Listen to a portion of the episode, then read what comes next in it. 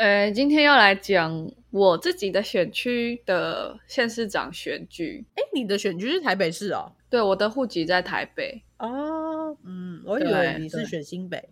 其实很多双北的人都会为了学区而迁户籍啦。哦，对，没错，没错。所以我是为了念台北市的学校，所以就迁到木栅。哦，不过我爸那边是木栅人。呃，台北市的话，很特别的地方是，今年有十二个人登记哇参选，假？对，所以你就知道我整理资料 有一点头痛。对，不过我后来有点，就是我后来就是放弃说要把十二个人证件都介绍完。嗯，我今天会讲的第一个重点是。呃，三位民调最领先的候选人的证件，我觉得这其实蛮多都蛮值得看的。然后，因为篇幅的关系，所以也不会讲完。但是我会告诉大家说，值得关注的点是什么。然后还有另外一个就是，呃，因为有十二位参选嘛，所以就会大概讲一下说有哪些人参选，然后他们要干嘛这样。因为一定知道说自己不可能选上，所以为什么要花那个保证金？对，去参选到底是图一个什么呢？对。然后还有另外一个问题，从这次选举看到问题是，呃，台北市的人口嗯在减少，对，这是一个问题。对，今天的讲的点其实是比较，还比较没有到很深入，因为台北市太太重太重要了，就是 真的太重要了。对啊，是啦，嗯，好，那我们先进一下片头曲。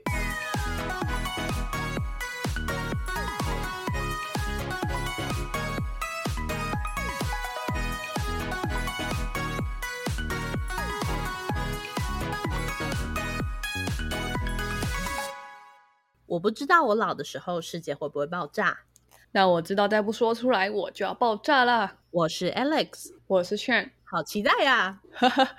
好，我就虽然是身为户籍在台北的人，但我不能说我非常了解台北市，所以我就先来跟大家介绍一下台北市。好，你这个讲法像是要那个请大家去看台北什么城市博览会一样，最近很多这个广告。哦，真的吗？你在台中哎，也有很多吗？就是很多 YouTuber 啊，他们最近都有接到就是台北城市博览会的广告。对对对。其实我觉得，就是我们的呃公家单位还蛮聪明，都会找这些年轻的 KOL 去打广告。对，的确啦，现在也是这样会比较好，就是接触到年轻的群众。对啊，如果呃台北市政府有听到我们的 Podcast，喜欢我们这样子自我介绍，我再把发票给你。好，哎，不过我们节目其实真的算是一个蛮年轻的节目。对啊，所以还需要一点时间累积知名度。就带大家麻烦分享给你朋友，或是如果你爸爸是市长的话，分享一下哈。好，台北市，台北市划分为十二个区，然后人口总数是两百四十六万人，是各都的第四名。那人口密度的话，就是第一名，这个就没什么意外的吧。大家都要 来台北工作啊，然后就会居住在这边嘛。嗯，但我觉得一个蛮特别的地方就是，既然它是我们台湾的首都，我们就想跟别人比比看，我们首都强不强啊？完蛋了。然后有一个组织叫全球花及世界城市研究网络，他们就是去评比所有的都市。那我们在台北市在全球城市名册中的综合评比是跟深圳、广州、都柏林、曼谷、旧金山等城市同一个等级。就我个人的偏见来说，哦，曼谷原来也跟我们同一个等级哦，这样。我个人的偏见来说，广州跟深圳不是他们的首都哎。旧金山跟都柏林也很也是很 major 的 city 啦，但不是首都。可是其实呃，比如说像中国或美国，他们首都并不是，同时也是政治经济首都这样。对，像台北市是我们政治跟经济都是首都啦。嗯，北京就经不是经济。嗯，对啊，北京是政治首都嘛。对，那经济首都可能就是上海这样。嗯，对。好，所以我觉得其实其实还蛮有趣的啊，就哎，其实台北是一个。虽然我们活在里面一定会有痛苦，但你可以了解痛苦是全人类规模的，因为我们排名还蛮前面。就他这样子都那我跟其他城市同名同同一个评比，那就嗯好，痛苦是人类等级的事情。嗯，然后其实台北是在过往也是办过很多呃国际型的活动，比如说。夏季听奥嘛，嗯，对，最久以前的夏季听奥，那个不是还有拍了一部电影吗？周杰伦，对不对？听说是吗？还是那不是周杰伦？不是周杰伦，不是周杰伦。好 好，对不起，一个曼德拉效应，所有事情都是周杰伦，周杰伦死了之类的，还莫名很合理。对，哦，然后还有花博嘛。呃，圆山华博那个场馆现在都还很常拿来使用，办很多大型的活动。对，像这次台北城市博览会。哦，对对，还以为我们接了广告。二零一一年还有一个世界设计大会，二零一七年的四大运都是在台北举行的，所以其实是一个呃有国际知名度的城市。然后当然还有一零一大楼啊，就是。刚落成的时候是世界最高楼嘛，只是后来就是被疯狂的杜拜超越，那就是另外一回事。对，没关系啦。嗯，对。然后，因为其实台北是一个也蛮老的城市，它的发展可以一直追溯到就是荷兰时期，很久哦。其实还蛮久，大家应该不太清楚，说荷兰时期就已经知道台北这边，可是其实那时候是凯达格兰人生活的地方。就是平埔族生活的地方，就是可以追溯到那么久以前，然后一直到呃荷兰人来的时候，他们就在大龙洞这个地方有标了，在地图上有标了一个聚落，就是可以去做呃货货品贸易的地方。对，其实那个时候就已经有有这样的发展的历史，所以你可以看到，尤其是后来我们有学那个什么清朝统治时期，在大家觉得很。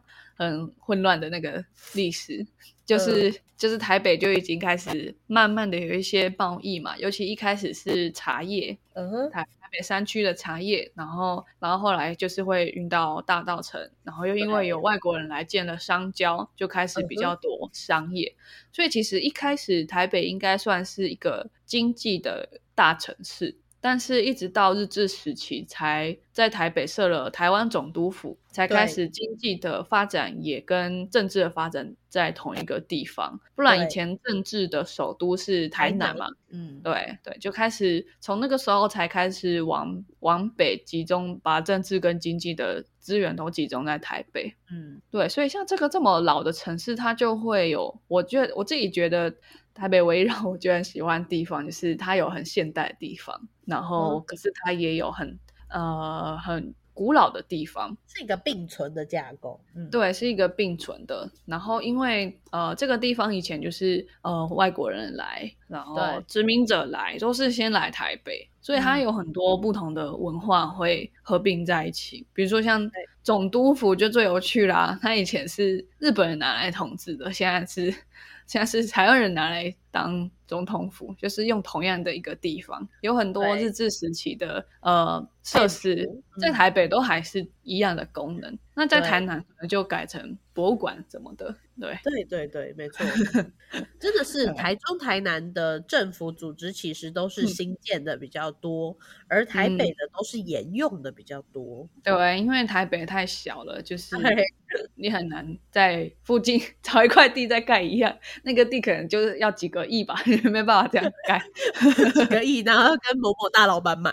对，然后还有我觉得，呃，因为它其实。同时，也是一个社会运动的首都，所以你可以看到，比如说，呃，工人运动啊，二八和平纪念公园，然后妇女运动，很多性别运动也都会从台北发起。那它的发展就会，呃，既跟在地连接，又跟国际上的趋势有连接。比如说妇女运动的时期，像比如说像吕秀莲从美国回到台湾，那就从那个时候开始，她是一个很标志性的人物，至少在她在她年轻的时候，她就带来了 对，她带来妇女运动，又带来党外运动，对，对，也要有那个证书啦，收回，收回。我想要跟现在的她切割，这样对，然后你可以看，比如说你去信义区，老一嗯。辈的住在北部的人就会跟你说，哦，这个地方以前是沼泽，以前是一堆一堆荒芜的地，可是现在很多企业总部就设在这边，信义区就是一个很 fancy 很新的地方。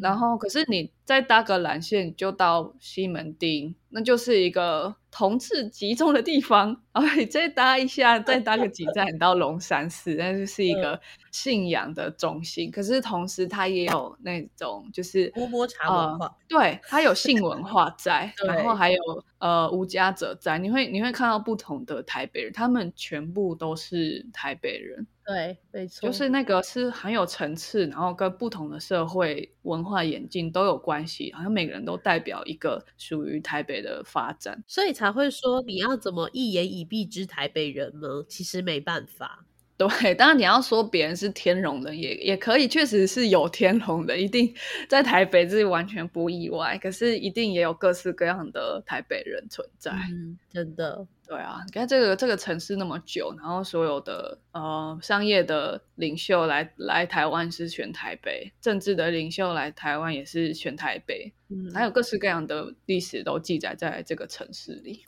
对然后这个开头好像有点太浪漫了，等一下腥风血雨，对，只是想要介绍一下，用不同的角度理解台北。但我刚刚还有讲到它有个人口问题，嗯呃，因为台北房子太贵太贵了，真的实在是太贵了。所以嗯他的、呃，其实可以买房的台北人，他可能小时候在爸妈的房子里面长长大，哎，你第一次啦，对，然后爸妈房子可能是 二三十万就可以买得起的，就是我们现在听起来就是觉得哈，二三十万连车子都不能买，吧，对啊，那嗯。他可以买房子，然后他们在这个地方长大，然后、嗯。可是他们长大发现他没有办法买他爸妈的房子，那爸妈可能也没有要马上给他。台北人可以应该可以活比较久，我乱讲的。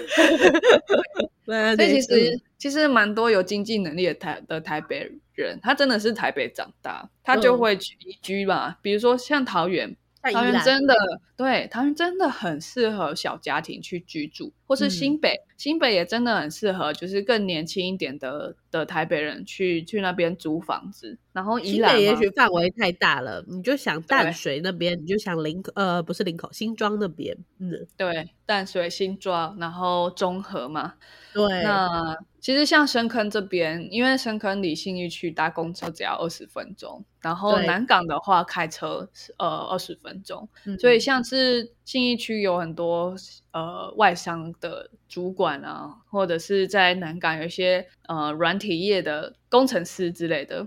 他们可以嗯买车的话，就会选深坑，所以其实深坑嗯最近的房子也卖得不错，而且是对深坑国小的小朋友一直都很多，这跟 台北市的小学应该有一点落差在，是是是，真的，嗯，还蛮特别的。好，然后但是要话要说回来，就是因为台北市的人口一直在外流，所以呃。议员的席次其实是跟人口有关系的，因为议员嗯。是民民民意代表嘛，所以他一定是一个比例的民众，一个比例的民众算是一席，对不对？好，所以今年的话，一直算到五月三十一日一个统计，呃，嗯。因为其实在选举之前，我们的政府是要去算每个地方的人口，然后才可以嗯确定说选区怎么划分。那这个选区通常不太能、不太会改，因为改的话会很敏感。可是一定会改的地方就是，如果它人口减少很多，或是人口增嗯加很多，那它的民意代表的比例就要跟上。当然当对然，所以在五月三十一号前算完了，就是台北市的人口是两百四十七万人。嗯，那依据地方制度法这样的规定，就是呃，因为人口已经少于两百五十万人，所以就要减少一位副市长，还有减少两位市议员的席次。那减少的市议员是减在北投跟信义区，他们就是这两个选区的市议员选举就减少了。哇，那竞争就会更激烈了。对，可是你可以看到，比如说像桃园，我记得有几个选区跟新竹几个选区，就是席次增加了。那台湾的人口并没有很大的变化，所以你可以蛮确定，就是他们移到那个地，有人搬家了，到那个地方是搬家，不是死亡或出生这样。好，所以可以看到，哦，其实台北人口已经正在慢慢减少当中。我我觉得也合理啦，甚至搞不好还会影响到就是房房价的基本面。希望啦，希望如此。那这样我们就会再回来了。对，又会回来，然后又要增加一元席次。好，然后呢，再来就讲到这一次的主轴。台北市的市长选举，我觉得之前应该大家很有印象的，就是吴二阳吧？啊，我的呃不不是不是 是蜂蜜柠檬，对，就是蜂蜜柠檬，他他的出现就很像这一次的十二位候选人。嗯哼，对，应该说他的出现也 push 了这十二位候选人吧？有可能哦。而且其实我小时候就会还没投票权的时候，我就会去看选举公报。其实你可以看到台北市每次选举的候选人一定都是超过那蓝绿两党，更不用说现在还有小党，一定是超过那些。有些人是没党的，他也无党籍的，他也会来参选。你会看到很多很奇怪的，像我小时候就一个。我觉得他有点造成我童年阴影，因为 因为那个参选台北市长的人，他的证件是每个人都要有做爱的自由，然后他要推动所有人都可以在公共场合做爱，好奇怪。我觉得我那时候觉得很很震惊，因为我好像才小学吧，对，所以我就觉得。他好奇怪哦的那种感觉，我讲不出别的，因为我是小学生。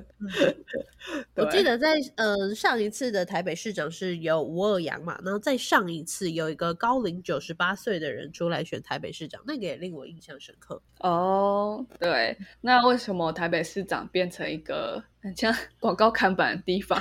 我真的觉得，因为他关注度最高嘛。然后另外一个，可能台北人比较容易出得起那个一百五十万保证金，我觉得啦。然后 对，而且还有另外一个，其实我觉得真正的重点就是，假如你是一个小党，我就先不管那些奇怪的人哦。假如真的是一个有比较理念性很强的小党，你在参选的时候，你获得一定的得得票率。的话，或者是你在某些选区获得一定得票率的话，就比较容易吸引大党跟你合作。那我们在对可能这前八年，比如说时代力量的出现，然后民众党出现，我们都可以看到说，民进党会跟这些党呃既合作又竞争。所以它确实是有方有效果的一个方式。那当然，台北市就会是很指标性。如果你可以在台北市不是学赢吗？你可以获得一定的比例的话，那就会代表你有一个能力在。也许民进党就会考虑跟你合作。我不能说国民党会考虑跟你合作，因为我很少看到这件事发生，比较少啦。对对对。这就是对国民党加油，好，好。那这十二个人里面，我就会介绍一些就是比较有趣的人啊。我自己觉得比较有趣的人，可能他知名度也稍高一点。其中一个参选人叫呃张家豪，嗯，对，但他有一个艺名吧，因为他是一个编剧，他的艺名是东莫农，沉默的默跟农夫的农，哦，东部的东。对，他是经常开班教授编剧实务课程的人，对，所以就认真的是一个编剧，而且他是有党的，他是台湾动物保护党。哦，我知道，就是我一直先前在讲我台北市的那个立委选的人，哦，就是这个。那你这次连市长都可以选他。好，那这个东莫农编剧哦，他其实是可以算是 KOL，因为他在脸书上有四点二万人追踪哦。对，但是一定不是很多台北人吧？因为因为 KOL 可以触及到的人一定是很多嘛。对对对。那张家豪他的参选，他其实还跟呃另外两个动保党的一起。去登记，另外两个人是登记议员啦，一个是他的妻子，还有呃，他的妻子是选大安文山区，然后另外一个是动保党的秘书长要选中正万华区。天啊，那个大安文山不会是我上次选的那个人吧？不知道，他叫华佩君，看看你有没有印象？好像是哎。嗯，哦，对，他说他妻子两年前有选过立委，然后就获得八千票。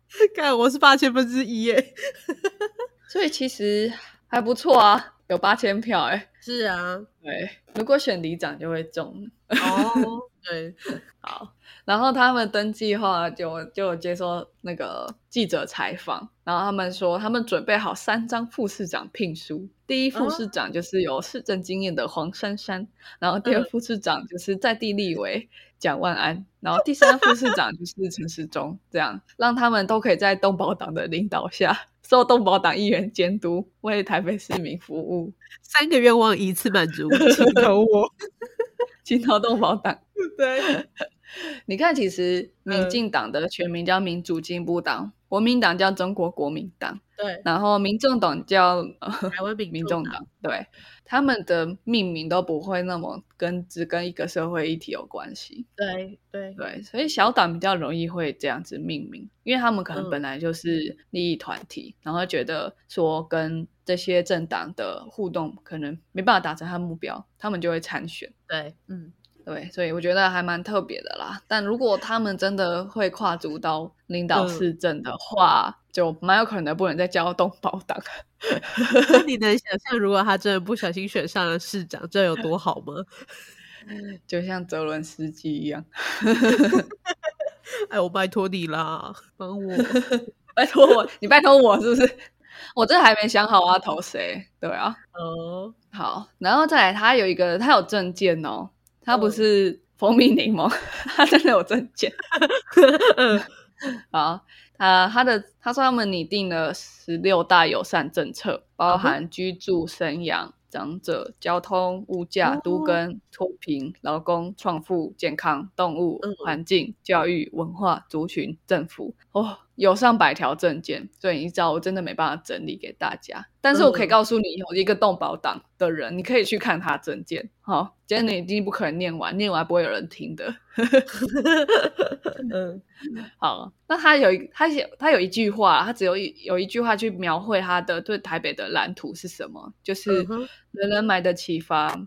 居住环境安全，安全又漂亮，基本薪资四万起跳，生养孩子完全没有经济负担，老了也不担心没人照顾，停车方便又免费，搭公车不用钱，人行道宽敞，交通顺畅，没有流浪动物问题，每个生命都快乐健康。乌托邦，对，希望台北市是一座对所有生命都友善的城市。嗯哼，对，很乌托邦，乌托邦，嗯。可是我我其实觉得证件有一件很重要的事情，就是你选什么，你的证件就要跟你选的职位有关。就像你要当一个呃 project manager，你不会把自己写到像 CEO。那我觉得这个证件这个蓝图就有点这样的问题。比如说生养孩子完全没有经济负担，经济是很相对的事情，而且它的我们经济的基本的层面一定都会跟整个国家有有关系。那这个国家的经济又会跟它所处的产业链，它最主要的收入来源，它 GDP 最主要的来源是什么产业有关系，或者是它跟别的国家之间的关系、进出口关系、政治上关系都有影响。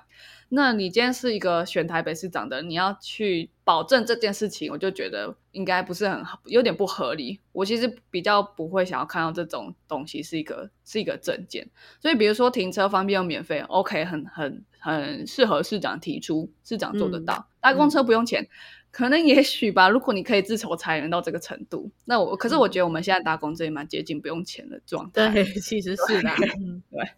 然后交通顺畅也可以，也是市长可以做得到，但是也不太容易，可能四年不一定做得到。这样，那没有流浪动物问题，我觉得。我觉得也可以做到啊。那基本薪资四万，就是可能又有点远了。嗯，对，有点远。你要你要怎么样让这些付得起四万的呃公司都愿意在你这边设一个公公呃一个据点？那也许市长可以努力。可是你说基本薪资，基本薪资这个字是国家去设定的。对，所以如果我们真的很无聊，然后觉得有点呃鸡蛋一挑骨头的话，嗯，我就会觉得有一些不是。市长的工作，或是不能不能由市长来保证的事情，你去保证的话，我就会觉得你可能没有很了解市长的功能是什么。对，那对对对，好，我觉得我好像比较像桃园人，我就会觉得我就会觉得你没有很适合。但是也许我可以选你当个市议员，因为你是一个有很明确的要做的事情。那你在在议会里面就会很努力的推动，比如说没有流浪动物问题，这个我就比较同意一点。对，好，我先介绍了一个张家豪。然后还有一个人也，我觉得也蛮跳痛的，就是苏焕智。苏焕智也来选，嗯，台北市长。但其实他是他是台南人，对，他在台南七股乡出生，然后他一直呃在台南从政。他是台南升格前的默认县长。那因为他其实呃创了另外一个党，叫台湾维新党，嗯。我猜可能是因为这个原因，所以他需要借由这次参选市长去带动这个台湾维新党的能见度，又是一个广告看板。对，可能就是所谓的什么母鸡带小鸡啊之类的。这样子的话，大家比较容易想要去投给台湾维新党的议员。对，可是其实你看到台湾一直有一些新的政党出现，然后真的有投入选举，我觉得其实是对我们的。民主体制来说都是好的，就是你需要有一些太旧换新，那最好他们都真的可以做到去动摇两党的两党的有点像是寡头的那种感觉。对对对对，那不管是他们是不是真的有当选，只要我觉得他们一直在那边努力，都是很值得肯定的事情。嗯，对啊，而且其实苏焕智他是他是有从政经验，他不是本来是一个编剧，就是 我觉得编剧你你就真的不能说他有从政经验嘛。对啊，当然我不能说代表他就不会掌呃掌管市政，不一定对。可是如果你觉得说，比如说你今天公司换一个老板，你会不会希望他当过老板？如果你希望的话，你 可能就希望他有一点从政的经验。对，哎呀，那苏焕智他是呃，他以前是在民进党的嘛。一直到二零一八年，对，然后他二零一九年自己创了一个台湾维新党，嗯，对，那他的专业是律师，然后他之前是第二届到第四届的立法委员，对，所以他其实是比较偏对政治是比较比较算是他主业了，嗯，对，他本来就是念法律的嘛，对。好，但是他应该也不会选上，只是大家可以关注一下台湾维新党要干嘛。如果你觉得你选区有他们有推派议员的话，你可以去，你可以去看，对，或是你觉得苏万志很棒，你也可以投他当市长，也可以啊。当然，嗯，对，只是有时候你想要投小党的话，你可能还是要看一下你比较支持的大党的候选人的民调是不是跟其他人很接近。它是一个策略啦，就是如果他的民调跟别人很接近，你就没办法说啊，我想要支持一下小党，你可能就还是要帮一下你的 你的那个大党候选人。对，没错，不然可能不然可能两个你支持人都没上哦，怎么办？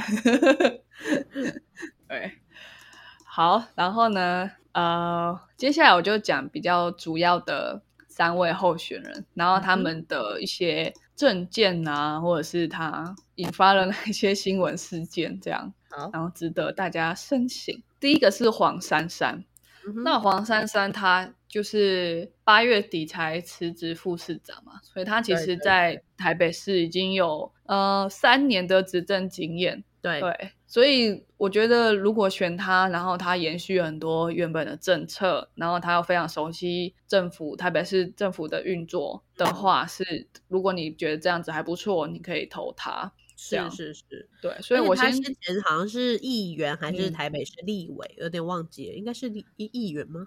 对他一九九八年开始就一直担任台北市的议员，八第八届到第十三届，所以他是当了十几年的台北市议员，内湖南港区。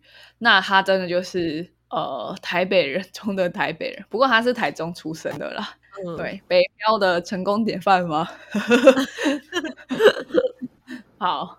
然后，但他不是一开始就呃，他不是一开始就是呃，民众党嘛，嗯，对他其实现在呃，他其实现在投入的市长选举也是无党籍，只是他是跟呃，算是柯文哲指定的继任人选的感觉。对对对，但是他现在还是无党籍，没错，他没有进台湾民众党。对，嗯嗯。那我刚刚说他是他是台中人嘛，而且他其实蛮特别，他是眷村长大的人，他的爸爸是警察，然后爸妈就是传统的家庭主妇，而且很特别是，他好像五岁的时候跟着父亲搬到澎湖。哦。对，所以他是在澎湖念国小，而且他家里面有六个兄弟姐妹，也应该要长大也是很不容易。对，所以他的经历我觉得还还蛮有趣的，都是都是在台湾，而且他有呃，他后来高中就是到台北念，他是念北医女，然后他大学是念大气科学。哦，他从大气科学转到法律系。啊 啊！怎么会？好厉害哦！啊，对，所以真的是，我觉得这是台北人会喜欢的人呢。如果你以传统印象当中所谓台北的那种社会社会政治精英来讲，也蛮像一个柯文哲的。对，而且他没有什么，他可能不是个官二代，就是有时候可能那个观感上，我也不是说蒋万安怎么样，就是有一些人就比较讨厌官二代。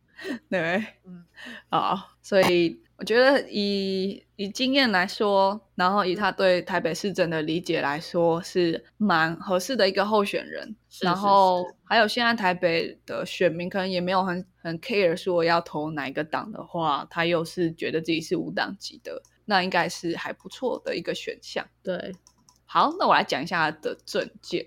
嗯，他的证件因为有很多点，所以我觉得我先挑几个比较特别的。那我觉得他证件好的地方就是，呃，他的所谓的七大计划，就是会 focus 在台北市的不同的区域去说他要怎么去建设这个地方，所以就感觉它是实际的。当然，就是有些人会去 judge 说每个人的证件是不是抄袭什么的，但我觉得你要原创到哪边也不是也不是很容易。台北市就这样嘛。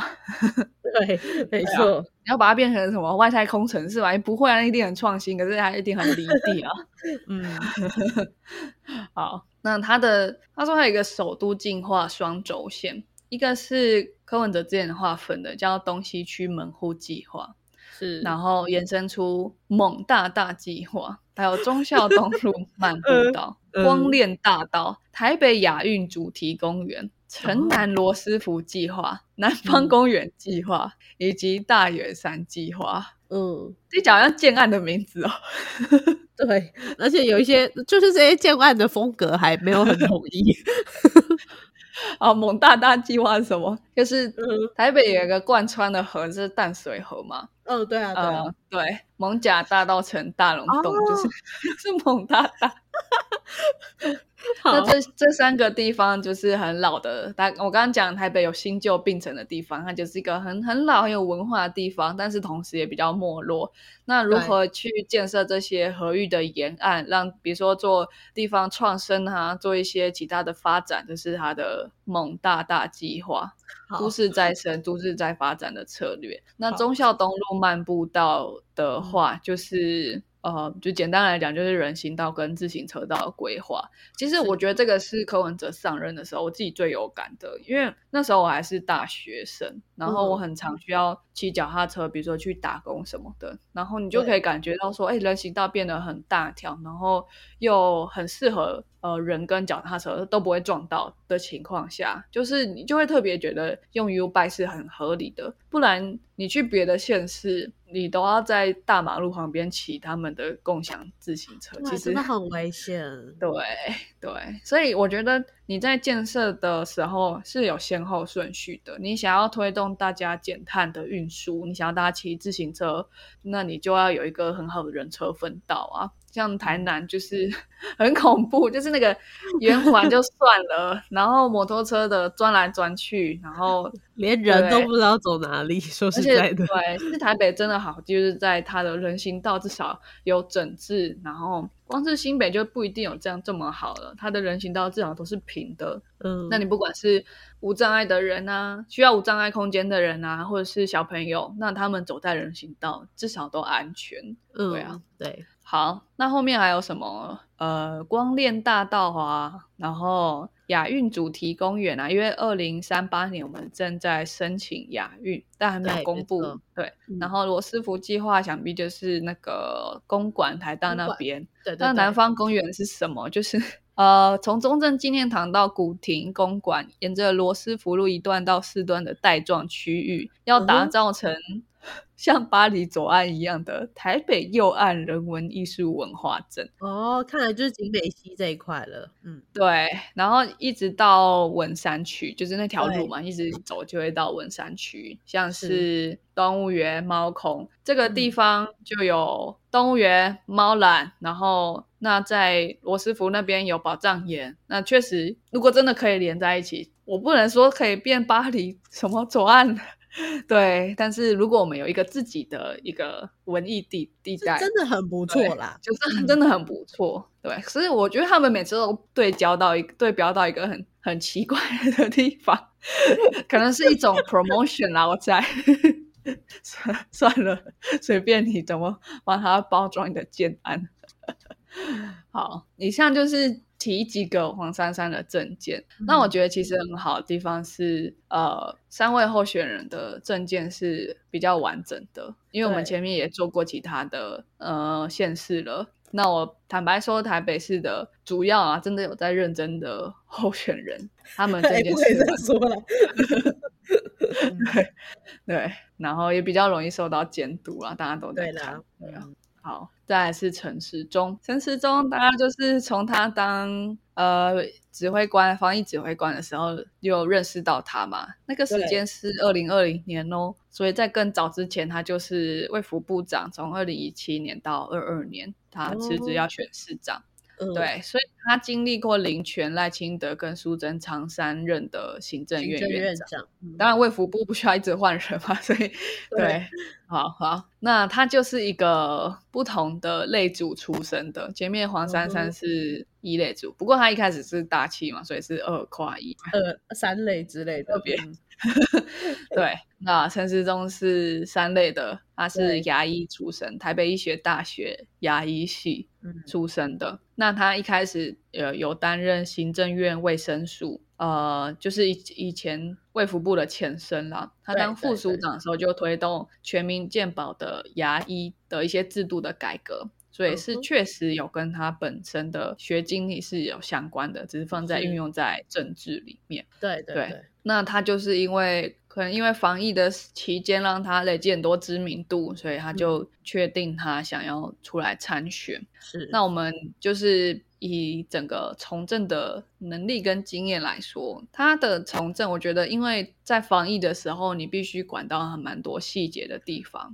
所以虽然他是中央的官员，但是他对很多地方的政治，我觉得不能说他陌生。而且在防疫这件事情，你需要很快的可以去调动不同的首长，或者是跨国性的去调动很前线的人员。那这部分我就可以说他是有经验的，但他但是严格来说，就是以市政来说，就还是不同的层次。因为市政的规划，你可以规划五年、八年，然后对你的团队也不会全部都只是工位或者是医学出身的，每个人的利害关系会复杂的非常多。对，嗯，对，而且就还可能还是官员吧，就是比较不一样啦。对对，可是我我猜台北人可能对三类组的人有崇拜吧，不然柯文哲 不是也是三类医生，对不对？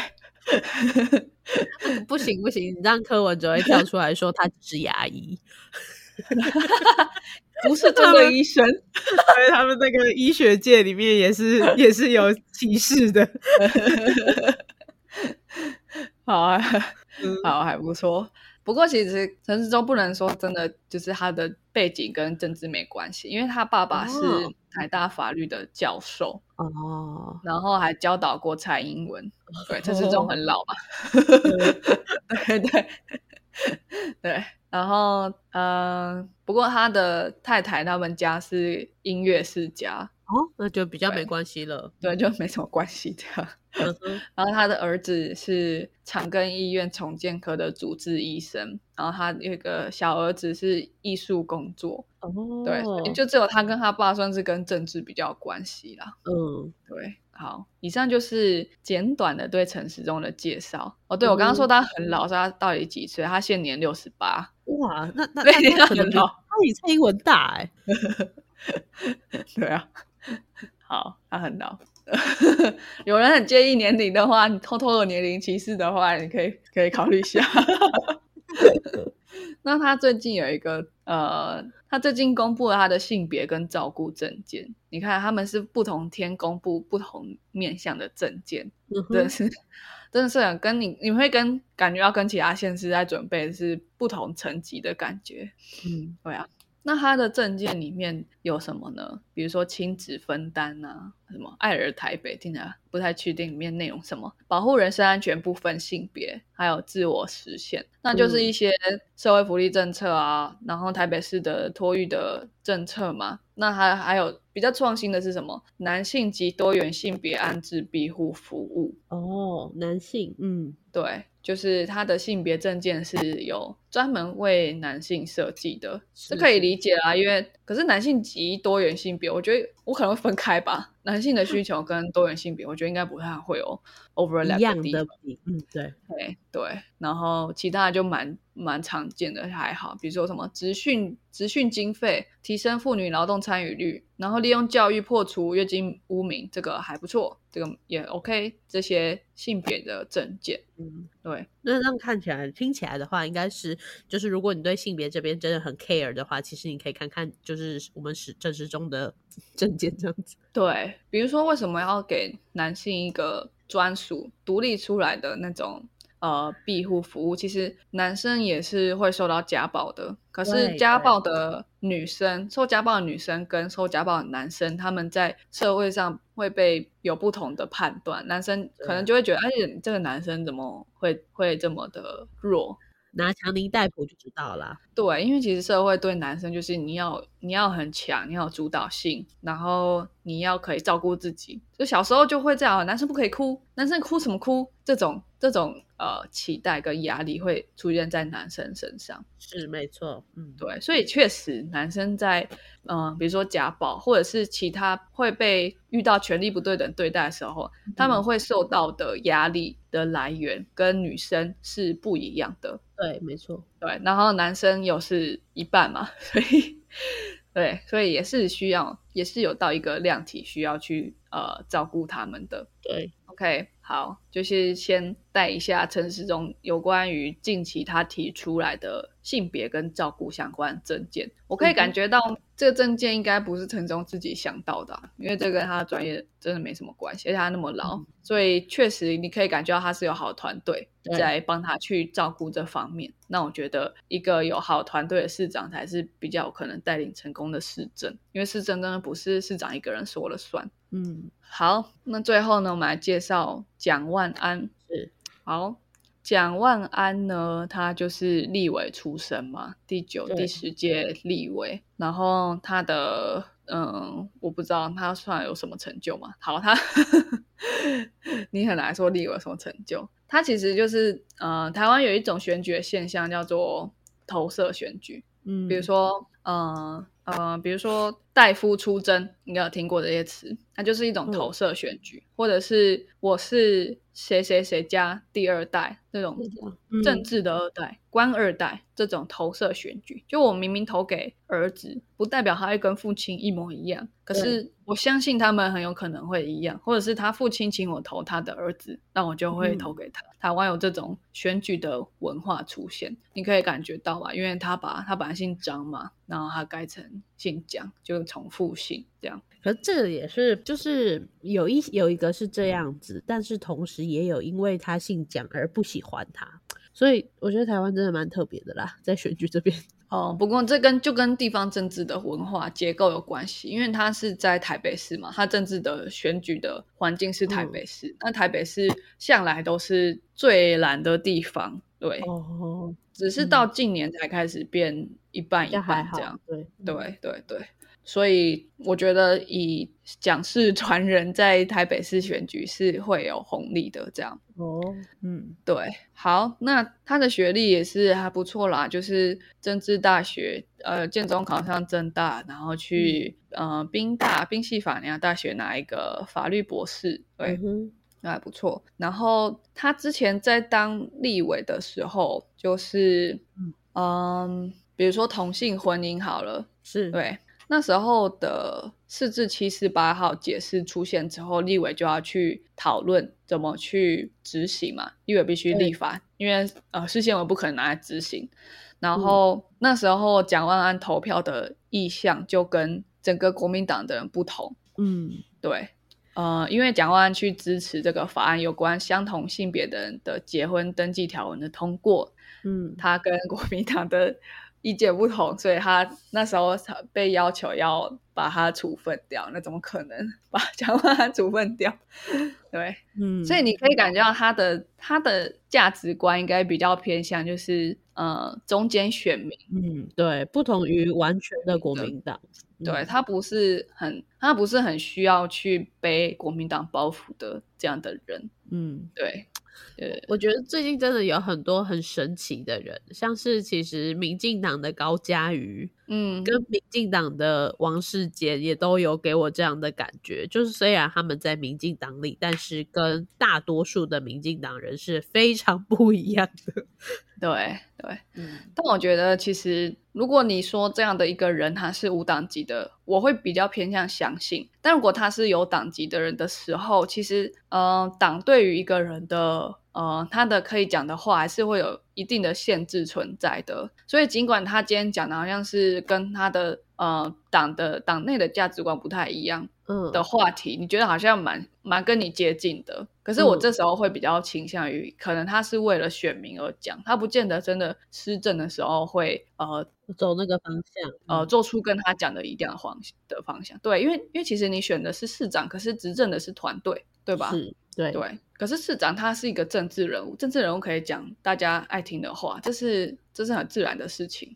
对，是啦，嗯，理解。可是当当他执政的时候，他需要讨好所有的利害关系人，那他就是他就是要用国民党的人啊，除非他愿意去用民进党的，这这不是我们很容易期待的事情吗？是对，所以他是是否施政的时候可以如他所言的，我我就说，如果今天他是无党籍，我比较偏嗯。向相信，但他有党籍，而且他一直是在国民党里面嘛，他依赖着国民党的呃、嗯。支持者，资源啦，对，而而选上了立委，那他可以说我还是连执执政的时候都不屌他的党嘛，也很难说。是对，没错，嗯好，那再来讲一下，最后就是讲一下蒋万安的台北市长五大政见。哦，嗯其中有一个是我们之前有分享过的，叫做呃轻盈共居，但他说的是轻盈换居，它的意思是什么？就是台北市人口的从好政好市府郝龙兵的时代，大概是两百七十万，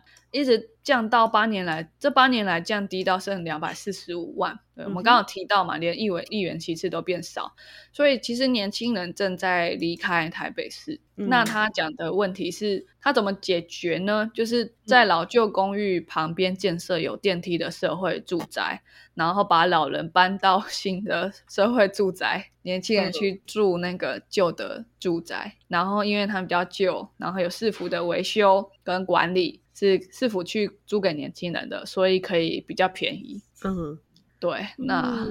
我就觉得不错的想法，嗯，对，可是因为他是立委嘛，他不见得清楚说台北市的建地的容不容易取得，然后建设这些住宅需要的时间跟成本是否能让能满足民众的期待？然后再来就是真的老人家是愿意搬去那个社会住宅的吗？对，嗯，而且他说老旧公寓旁、欸，老旧公寓旁不就还是老旧公寓吗？我觉得很好，我觉得它是一个很酷的 idea，但是我我觉得听起来是有点有点柏拉图。性的可能性应该蛮低的。对，为什么不在老旧公寓？盖一个电梯啊？这样就不能满足年轻人了？哎，不太理解。好，，不太理解。还有另外一个是，他指出台北市的八平套房平均租金是一点四万到一点六万，对于年轻人来说很沉重。那可是这个问题其实出在呃房东的税金的问题，因为如果呃房东收多少呃租金被曝光了，他就会被追税。所以有时候尽管房东出的税金并没有到行情价，他对觉得哦这区多年轻人，他没有出到行情价，他也不会公布。所以如果这个市场的资讯是不透明的话，那就会出现很大分歧哦。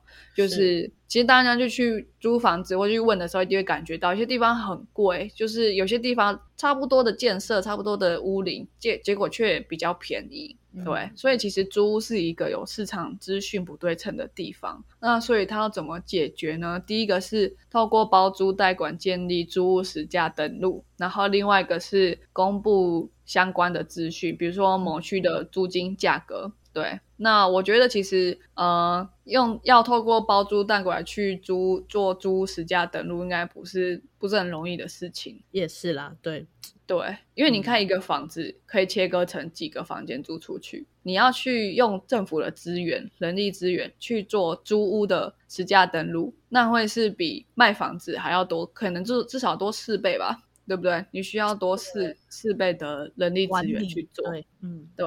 然后再来，你是用包租代管，那就代表它是一个漏斗啊。比如说有一百间房子出租，那可能只有十个人要包租代管，这样的实价登录是否具有参考价值？是的，是的，对。所以其实仔细看了。一下蒋万安的政策，我觉得如果以政策面来说的话，我偏好王珊珊。对，然后可是当然每个人的考量不一样，因为他们的因为他们证件的琢磨点不是不是完全相同，所以我觉得最后结论还是呃，第一个你可以看他背后的资源，他是否有能力去牵涉牵到很多有经验的人加入他的执政团队。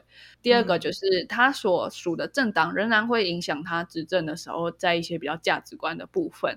那尤其他是台北市长，他不是别的市的市长，他一定会跟中央政府的政策，他是有一些些影响力的。他一定在某一些政治价值上，他还是代表了那个党。嗯，对，所以不是说他自己想讲什么，或者是他不讲什么都没有关系。那因为这是台北市长选举。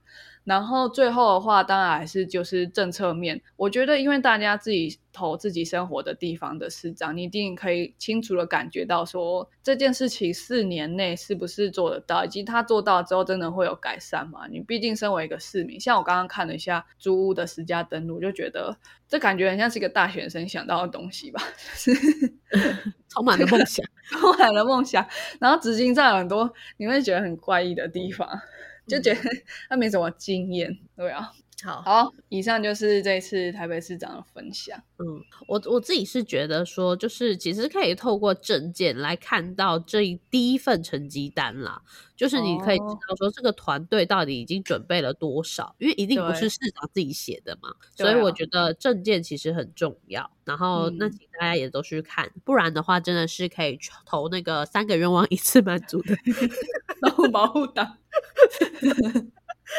好啦，那也是谢谢炫这么详细的整理。那当然我知道候选者还有很多，我们最多也提及了五位，那接下来七位到底是长怎么样呢？其实我们可以自己去看，而且相信也不是大家都是台北市民，可能也没有这么有兴趣。就算你是台北市民，应该也不见得会 care 十二位。是啦，对啊。好，那我们今天的 podcast 就到这边啦，那我们下次再见喽，拜拜，拜拜。